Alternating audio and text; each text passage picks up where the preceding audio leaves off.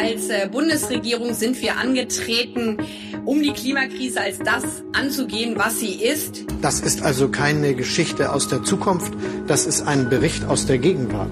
Jede neue Stromtrasse, die wir bauen müssen, wird beklagt. Mehr Klimakrise wird unseren Demokratien auch nicht gut tun. Durch alle Diskussionen zog sich das Wissen durch, dass die Anstrengungen, die die globale Gemeinschaft bisher unternommen hat, nicht reicht. Was wir tun, ist zu wenig. People are suffering. People are dying. How dare you? We need to act. Herzlich willkommen zu unserer losen Reihe zur Klimaaußenpolitik. Hitzewellen im Mittelmeerraum, Tornados in Deutschland, heftige Überflutungen in Indien und Südkorea. Das Wetter scheint diesen Sommer global mehr als nur außergewöhnlich zu sein und ein klares Indiz dafür, dass all das auf die Klimakrise zurückzuführen ist und davon verstärkt wird. Trotzdem, so scheint es, ist die internationale Klimapolitik kaum ein Thema, weil andere Krisen zu präsent sind. Krisen, die ihrerseits aber teilweise auch zusammenhängen oder beeinflusst werden von der Klimakrise. Sind das jetzt also gute oder sind das eher sehr schlechte Voraussetzungen für den kommenden Weltklimagipfel, der Ende November in Dubai starten wird, die COP28? Und welchen Einfluss wird der sogenannte Global Stocktake haben, die globale Bestandsaufnahme, die in Dubai erstmals präsentiert wird? Das wollen wir uns in dieser Folge des SWP-Podcasts erklären lassen von Dr. Gerrit Hansen. Sie ist Wissenschaftlerin in der SWP-Forschungsgruppe Globale Fragen. Hallo. Hallo. Und mein Name ist Dominik Schottner. Herzlich willkommen auch von meiner Seite.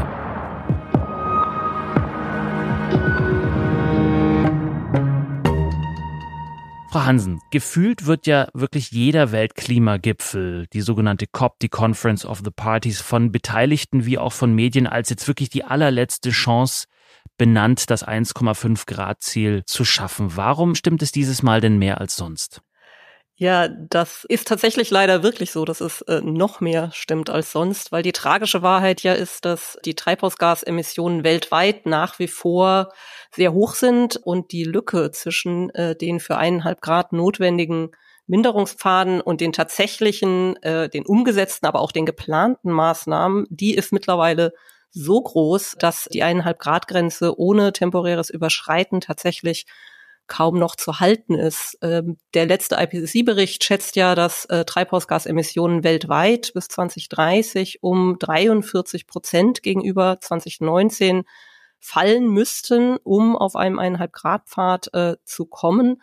Und das ist jetzt schon super ambitioniert. Aber der Punkt, an dem man dann sagen muss, wir werden die eineinhalb Grad zeitweilig sogar deutlich überschreiten, weil dieses Umbautempo einfach nicht mehr zu schaffen ist der ist äh, tatsächlich bedrohlich nahe. Ähm, der andere Punkt, warum oder diese COP jetzt tatsächlich super wichtig ist, äh, das äh, liegt im Prozess begründet. Äh, das Paris-Abkommen fußt ja auf den ähm, selbstbestimmten Beiträgen der Länder und um zu gewährleisten, dass damit die kollektiven äh, Ziele gemeinsam also erreicht werden, ist im Paris-Abkommen ein Mechanismus zur Ambitionssteigerung eingebaut, die sogenannte globale Bestandsaufnahme oder Global Stocktake, den Sie gerade schon erwähnt haben. Der wird alle fünf Jahre durchgeführt und findet eben aktuell zum ersten Mal statt, wird bei der COP 28 abgeschlossen. Hm.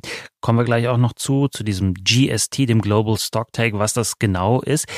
Das Paris-Abkommen hatten Sie auch schon erwähnt, das ja eigentlich, so habe ich es jedenfalls verstanden, relativ klare, eindeutige Regeln vorsieht für alle. Warum hat sich da aber seither so wenig getan? Wer ist da eher ein Blockierer und wer eher nicht? Ja, das Paris-Abkommen hat äh, sehr klare Ziele, aber bei der Umsetzung beruht es ja, wie gerade schon gesagt, auf den individuellen Beiträgen der Länder.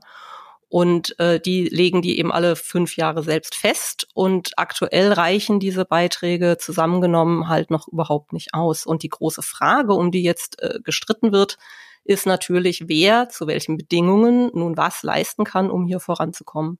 Und das sind äh, wirtschaftliche und Verteilungsfragen. Wir sprechen ja im Endeffekt ähm, vom Umbau der kompletten Wirtschaft, auch gegen starke Interessen, die mit der aktuellen Situation durchaus äh, gut zurechtkommen, beziehungsweise äh, möglicher auch ihre Entwicklungschancen äh, teilweise gefährdet sehen. Und zusätzlich stellt sich hier die Frage, wer das denn nachher alles bezahlen soll. Das größte Spannungsfeld in dem äh, Kontext ist äh, das zwischen der historischen Verantwortung, den aktuellen Emissionen und den zukünftigen Beiträgen. Das Paris-Abkommen sagt, alle sollen nach ihren jeweiligen Möglichkeiten beitragen unter Berücksichtigung nationaler Umstände, wobei die Industrieländer vorangehen, beziehungsweise besonders in der Pflicht sind, andere zu unterstützen. Das wird jetzt aber sehr unterschiedlich ausgelegt. Ähm, vor allem die Gruppen der großen Schwellenländer wie China, Indien, Saudi-Arabien, Brasilien machen die in der Klimarahmenkonvention ursprünglich festgeschriebene unterschiedliche historische Verantwortung von Entwicklungsländern, zu denen sie sich in dem Fall dann selbst auch zählen, und Industrieländern sehr stark und verweisen durchaus auch nicht zu Unrecht äh, auf die kollektiv doch recht schwache Bilanz der Industrieländer bei Klimafinanzierung und Klimaschutz und vertreten dann äh, den Standpunkt, zusätzliche Klimaschutzmaßnahmen müssten eben von den äh, Industrieländern bezahlt werden. Und die hingegen wiederum dann äh, betonen eben, dass sich die Welt seit 1990 äh, durchaus verändert hat und das Paris-Abkommen ja anderen Prämissen folgt als die Konvention, dass eben alle gemäß ihrer Möglichkeiten beitragen sollen. Insofern erwarten sie dann auch Zugeständnisse, besonders äh, von den wirtschaftlich starken Schwellenländern mit hohen Emissionen, allen voran natürlich China, ähm, aber es gibt eben auch andere, wie zum Beispiel die Golfstaaten, die ja durchaus Kapazitäten äh, haben, zum Beispiel zur Klimafinanzierung beizutragen. Hm. Die Golfstaaten sind ein gutes Stichwort. Die COP wird in den Vereinigten Arabischen Emiraten in Dubai stattfinden und der Vorsitzende des ganzen Prozesses soll der Chef des staatlichen Ölkonzerns sein.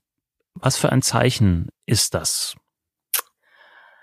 Ja, die, es gab und gibt äh, viel Skepsis gegenüber der Präsidentschaft eines Ölstaats, ähm, äh, also auch und auch gegen Al-Jabar als äh, Person. Äh, viele fürchten, äh, dass der Gipfel durch die fossile Industrie jetzt kooptiert wird. Ähm, Al-Jabar und sein Team dagegen betonen, sie wollen die Industrie an den Tisch holen und in die Pflicht nehmen. Und da wäre tatsächlich, äh, wenn das ernst gemeint und umgesetzt würde, wären natürlich die Emirate durch ihr eigenes Profil ähm, in einer ganz interessanten Position. Vor jeder COP gibt es ja auch sogenannte Zwischenverhandlungen. Dieses Jahr waren die in Bonn und Sie waren dort. Wie liefen die denn ab? Wie hat sich die Präsidentschaft der COP da geschlagen? Ja, Bonn äh, war tatsächlich äh, eine eher ernüchternde Erfahrung. Ähm, die Emirate äh, glänzten dort eher durch Abwesenheit. Ähm, die Verhandlungen selber waren dominiert von diesen Konflikten zwischen Schwellen- und Industrieländern, die ich gerade ja schon beschrieben habe. Es gab dort einen wirklich ans absurde grenzenden Agendastreit und unter anderem dadurch auch sehr wenig substanzielle Fortschritte. Da wird also bis November äh, ähm, noch sehr viel nachgearbeitet werden müssen. Vielleicht in dem Zusammenhang nur kurz angerissen, man muss das natürlich alles auch im aktuellen äh, geopolitischen Kontext sehen. Ne, wir kämpfen nach wie vor mit den Folgen der Corona-Krise und des russischen Angriffskriegs auf die Ukraine. Das sind einerseits wirtschaftlich schwierige Bedingungen, die Verschuldungskrise der Entwicklungsländer, hohe Inflation, Ernährungs- und Energiepreise. Es ist aber gleichzeitig auch eine Vertrauenskrise. Ähm, da gibt es einerseits auf der Seite der Entwicklungsländer einen gefühlten Mangel an Solidarität und auch Doppelstandards und auf der anderen Seite diese Enttäuschung, dass Russlands Aggression von äh, Partnern im globalen Süden nicht deutlicher verurteilt wird. Hm. Und zudem kommt noch letzter Punkt äh, die Spannung ähm, und auch zunehmende Entkopplung zwischen den beiden weltgrößten Emittenten, also den USA und China. Dann kommen wir zu dem Punkt, der in Dubai eine Premiere haben wird. Global Stocktake, eine globale Bestandsaufnahme. Hatten wir vorhin schon kurz angerissen. Was genau ist das und wofür soll das gut sein? Ja, die globale Bestandsaufnahme soll eben alle fünf Jahre auswerten, wie weit die Staaten kollektiv von den äh, Langfristzielen des Pariser Abkommens noch entfernt sind und dann auch dazu anregen, die nationalen Beiträge, die sogenannten NDCs, die ja alle fünf Jahre neu eingereicht werden, entsprechend nachzuschärfen. Aktuell geht es dann bei diesen Klimaschutzplänen sowohl darum, die bestehenden NDCs bis 2030 zu erhöhen, als auch eben um die nächste Runde der Pläne. Die werden 2025 äh, fertiggestellt und werden dann bis 2035 gelten. Und dieser Mechanismus des äh, Global Stocktakes ist ein Stück weit das Herz des Paris-Abkommens, weil er eben gewährleistet, dass wir die globale Ambition auch mit diesem freiwilligen sozusagen Konstrukt erreichen. Trotzdem ist aber sein Mandat relativ schwammig. Also was dann genau im politischen Ergebnis festgehalten wird, inwieweit es Empfehlungen geben darf, wie neben den Minderungszielen auch Elemente zu Anpassung, zu äh, Schäden und Verlusten, zu Unterstützung, Finanzierung berücksichtigt werden. Und dazu gab es jetzt in Bonn keine Einigung. Ähm, ist ja der erste Global Stocktake. Der ist auch deswegen stark umkämpft, weil er auf der Prozessebene sehr wichtig ist. Wenn wir jetzt ein Modell entwickeln, ein ambitioniertes Modell, dann ist das ja auch die Vorlage für den nächsten Global Stocktake und den danach. Also es kommt einfach darauf an, welche Elemente da reingeschrieben werden ähm, und ob man dann eben in fünf Jahren auf ein ambitioniertes Modell zurückgreifen kann oder nicht. Und da sind Sie gerade skeptisch, dass das klappen kann? Ich glaube, dass es äh, tatsächlich ein ganz wichtiger Knackpunkt ist und dass es deswegen der äh, dieses Tauziehen auch so massiv ist. Ne? Das ist einerseits geht es natürlich um die Inhalte, also was dann jetzt konkret da drin stehen wird, aber es geht auch um den Mechanismus. Jetzt kommt Deutschland bei diesen Verhandlungen ja eine sehr wichtige Rolle zu als vermeintlicher Vorreiter.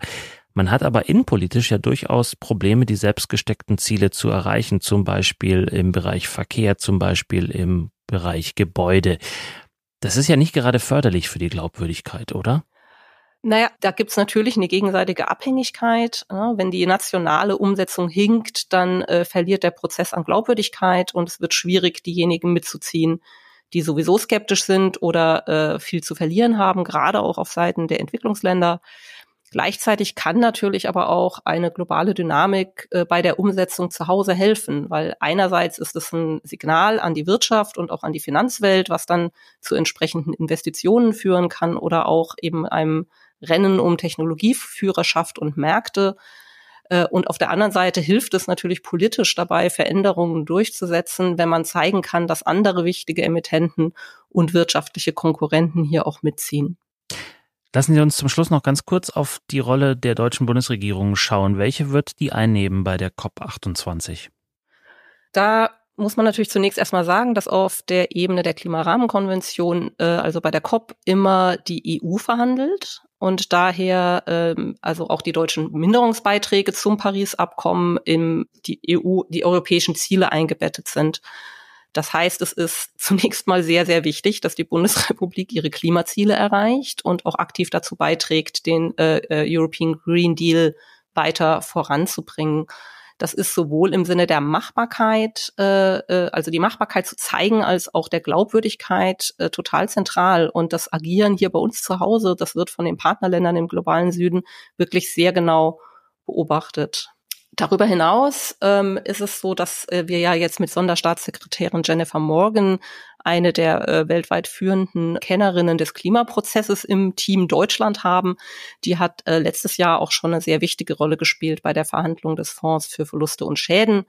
Deutschland äh, hat im Bereich Klimafinanzierung einen sehr guten Ruf, dass, den es auch nutzen kann, um mit Partnern aus dem globalen Süden in einen konstruktiven Austausch zu kommen.